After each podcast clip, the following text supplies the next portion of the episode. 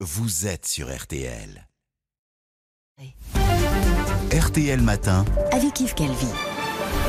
Il est 7h45, excellente journée à vous tous qui écoutez RTL. Alba Ventura, vous recevez donc ce matin le secrétaire général de la CFDT, Laurent Berger. Bonjour Laurent Berger. Bonjour. Depuis le début de la guerre en Ukraine il y a 13 jours, vous ne vous êtes pas exprimé publiquement. On sait pourtant que vos intérêts vont au-delà de la défense des travailleurs, l'Europe, les réfugiés, la démocratie. Vous n'avez pas parlé, Laurent Berger, parce que vous ne vous sentiez pas légitime ou parce que vous avez été sidéré? D'abord, j'ai été sidéré, mais j'ai parlé.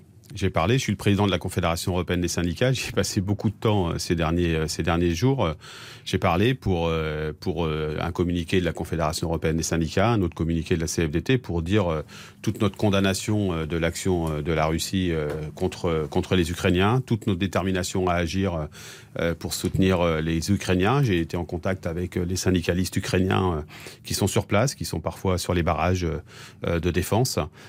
Donc voilà, j'ai fait mon travail à ma place. Dans ces échanges, vous vous êtes dit quoi? Vous, vous avez proposé une aide euh? Oui, on a d'abord, euh, ils, sont très en demande d'une détermination euh, européenne et, internationale à les défendre, à, contester l'action de, de, Vladimir Poutine.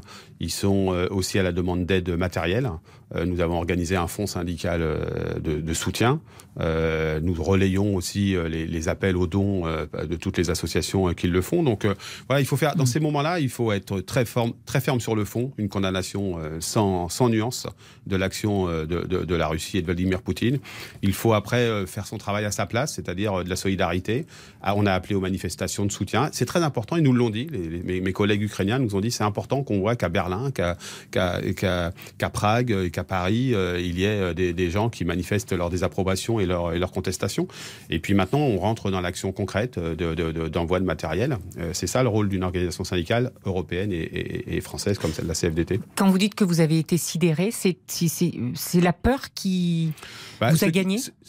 Ce qui gagne euh, les, les, les, les, citoyens, et en tout cas les militants de la CVT, c'est une sidération, c'est un effroi aussi par rapport à ce qui se passe. Enfin, euh, en ce moment même, là, au moment où on parle, euh, il y a des civils qui sont tués par les forces russes, des couloirs humanitaires qui sont proposés, qui pourraient aller soit en Biélorussie, mmh. soit en Russie, ce qui est quand même une aberration. Enfin, je crois que Vladimir Poutine, il, se, il se fout à la fois du droit international et du droit humanitaire.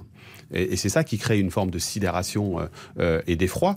et donc, il y a une crainte, mais pas une crainte que pour soi, une crainte parce que des populations sont, massacrées aujourd'hui. Donc euh, il faut euh, tenir, euh, tenir ensuite un discours de mobilisation à la place qui est la nôtre, et donc avec humilité. Et puis moi, je tiens à le dire, l'Union européenne a bien réagi.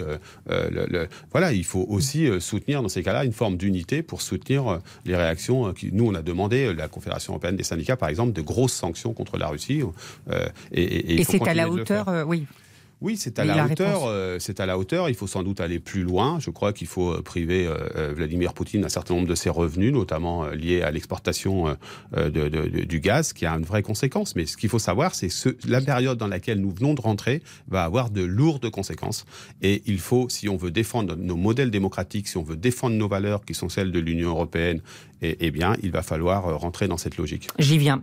pour être moins dépendant du gaz russe, Bruno Le Maire, le ministre de l'économie, a dit hier, il va falloir faire attention à notre consommation d'énergie. Baisser le chauffage. Il a raison, on n'a pas le choix.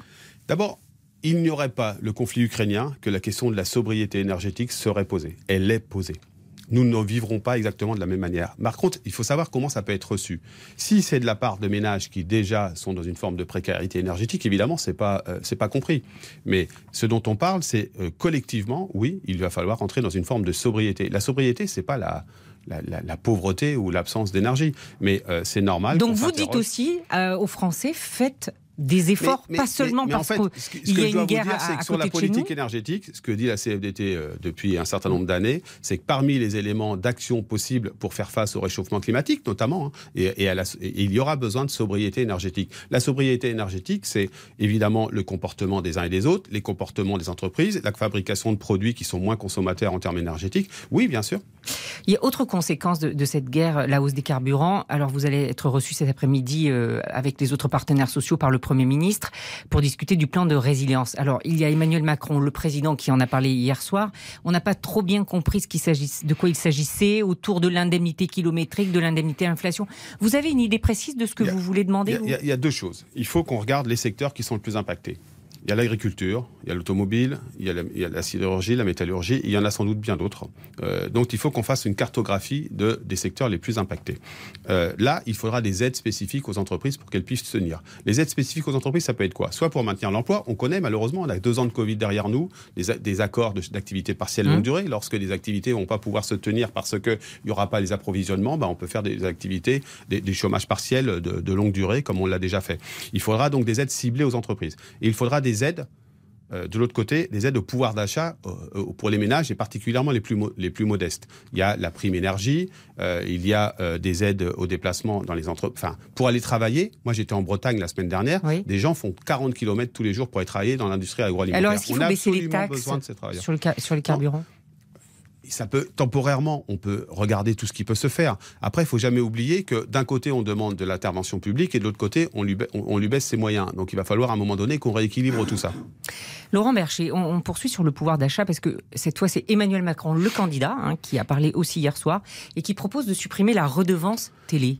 C'est une bonne idée? Je vais vous dire, la course à l'échalote de la petite mesure fiscale par le bout de la, la lorgnette, je suis pas tellement fan je pense qu'il y a besoin de reposer la, question de des politiques fiscales au sens large du terme pour regarder comment on répartit autrement euh, les efforts des uns et des autres. Donc la redevance télé, quand vous mettez pas en face le, sujet financement de l'audiovisuel public, vous n'avez quand même pas répondu vraiment à la question. Gros morceau, oui, bah, il manque un gros morceau de la réflexion.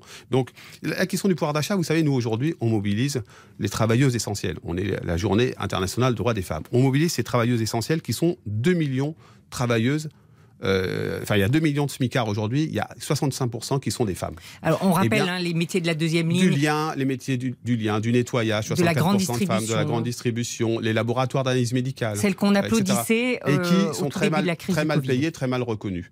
Eh bien, là, il y a des mesures ciblées. Parce que vous savez, la crise qu'on traverse, euh, la, la, guerre en Ukraine qu'on traverse, elle ne doit pas non plus être une, une, comment dire, euh, une justification pour euh, geler toutes les politiques salariales d'un certain nombre d'entreprises. Il y a des entreprises qui ne seront pas impactées. Il y a des secteurs professionnels qui ne vont pas l'être. On parlait du nettoyage, la question des laboratoires d'analyse médicale qui ont été extrêmement présents, les travailleuses ont été extrêmement présents pendant ces périodes. Eh bien, elles ne sont pas impactées a priori. Il faut de la reconnaissance aussi euh, auprès de, de, de, ces travailleurs et particulièrement de ces travailleuses qui sont. Je, je rappelle qu'on a un consentement. Vous voulez une reconnaissance pour elles? Oui, bien sûr, c'est pour ça qu'on va faire ce rassemblement aujourd'hui. Non, ça, ça, passe par de la reconnaissance salariale, du déroulement de carrière, des grilles de salaire qui ne sont pas bloquées au SMIC pendant 25 ans. Ça passe par tout ça. Alors justement, euh, on continue sur le pouvoir d'achat, vivre dignement de son travail. Ça, je sais que c'est votre mantra. Et Emmanuel Macron dit hier vouloir tripler, tripler la prime Macron. Euh, je rappelle, elle représente jusqu'à 1000 euros, 2000 euros dans certains cas, pour ceux qui gagnent jusqu'à 3 SMIC.